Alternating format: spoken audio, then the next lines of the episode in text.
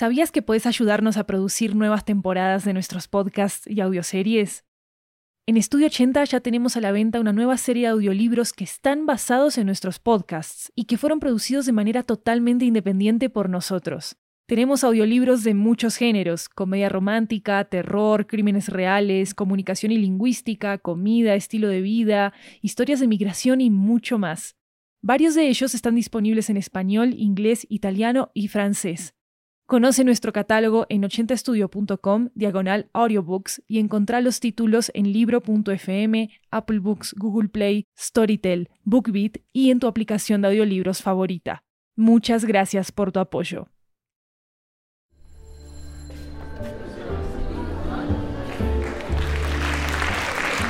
Hi everyone, welcome back to Ochenta Cuentos. This is a Latin American anthology with audio tales coming from all around the region. I'm Maru Lombardo, your host, and today we bring you a story from Ciudad de Mexico about a woman who reflects on her role as a writer in her own life, but also as someone who writes about relationships that were never possible and others that maybe will be. This is Greeting Card, written and produced by Maggie Moret. Back in high school, I wasn't very good at writing. I couldn't just make up love letters for commercial brands. I was definitely no architect of cliches. I hear your voice in the wind this time of the year, and it makes me remember you, always. Sometimes I want you to go away, but you always come back, and it's a good thing you do. But now, now I have so much experience that I write them automatically. Love letters are anonymous pieces of paper until someone buys them. They don't carry my name as the author, Sophia, nor anybody else's name for that matter. They deliver love by anyone and for anyone. And that doesn't sound very romantic, but well, they've helped me pay for my master's studies. So that was something. What did I know about love? Nothing. But I thought I knew everything. You know, those of us who read novels and don't have anyone to love are the best at making stuff up. We can express what others feel and play the role of any character in love. We love, but in a way, we love no one. Or maybe we do, but we deny it for fear of showing ourselves vulnerable in front of those who read our text. I haven't written for years anyway. I only post fake love phrases these days. I should take a break. I can't keep lying to the keyboard. When did this start? When did I start feeling like this? Disoriented, afraid of writer's block, disconnected from the world, living on letters and overwritten filled text. I should be writing an Agatha Christie or Nettel style novel. I should be a storyteller like Anna Maria Shua. But I don't have their talent. So I should go back to writing this garbage. What was that phrase of Atwood's? The garbage can is your best friend? I guess it's true. The only thing I remember is that my love for letters and disconnection from the world began the day I knew that I wasn't going to see you anymore. You were just there, Jair, sitting in front of me with your hair all gelled up. You had your first piercings in your tongue that made you look tough and hot. Did those piercings hurt? Psst. Hey, Sophie. Don't laugh at me, but I don't understand what the teacher's saying. What's that about lyric and epic? Who's this Bécquer guy anyway? And of course, you thought I would laugh at you because that's what a girl like me did in her first intellectual moments talk about art, cinema, and literature, pretending to be skeptical about affection and relationships. Psst. Hey, Sophie. What do you mean Frankenstein and the Count of Monte Cristo weren't always movies? And you really want to be a writer? And yes, I was skeptical about affection and relationships until I fell in love with you. Your sarcasm, your tongue, your dark humor. Until one day. Sophie, I'm gonna move from here. My dad has to do military service in Guanajuato, and next year we'll no longer be in Mexico City. I'm so excited. I've never been to that part of Mexico before. And I. I didn't have the courage to tell you that I loved you then. I swallowed and cried and kept my questions to myself.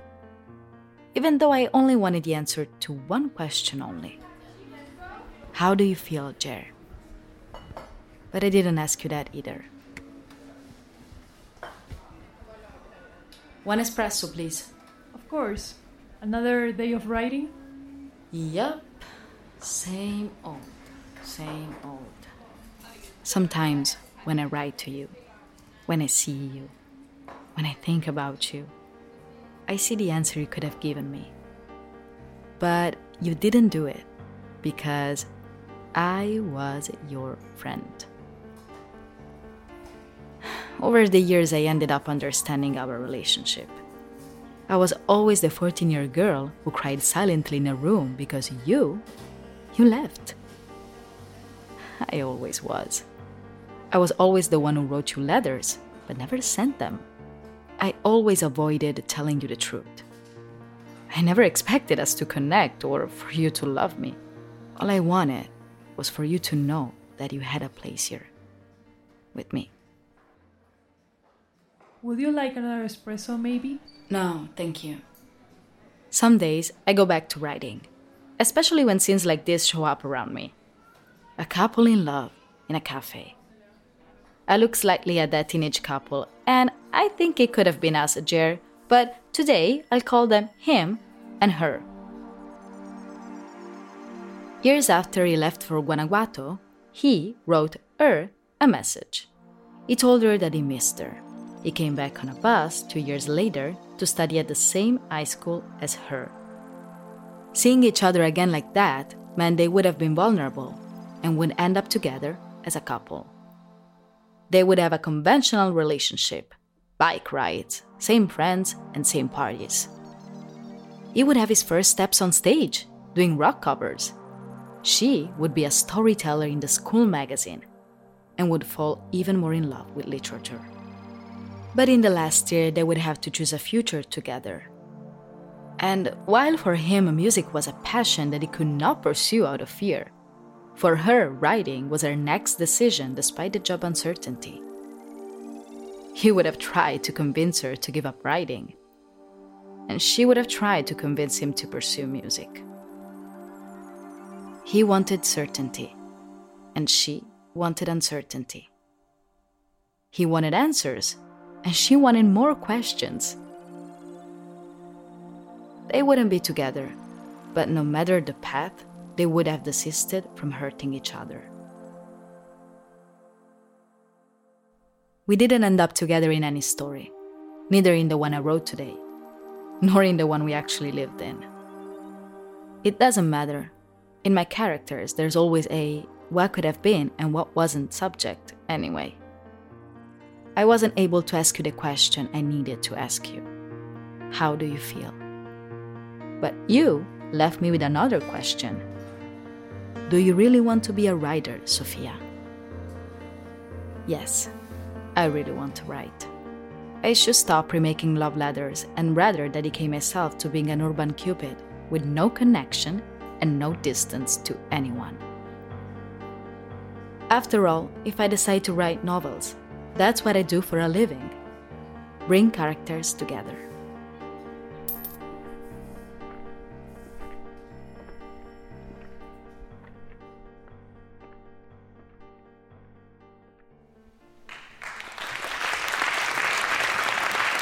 Check out also the Spanish version of this episode, Tarjeta de Felicitación, which you can find in our podcast feed as well. This story was written by Maggie Moret from Ciudad de Mexico Sofia was voiced by Chiara Santella, Luis Raúl Lopez voiced Jair, and I was the waitress. Music and sound designing for this episode by Jeremías Juárez, our assistant producer at Ochenta Cuentos. You can check out transcripts for our episodes at ochentastudio.com slash ochenta-cuentos. So, I'm Maru Lombardo, this is Ochenta Cuentos. Thank you for coming to Ochenta's Theater, and of course, thanks for listening.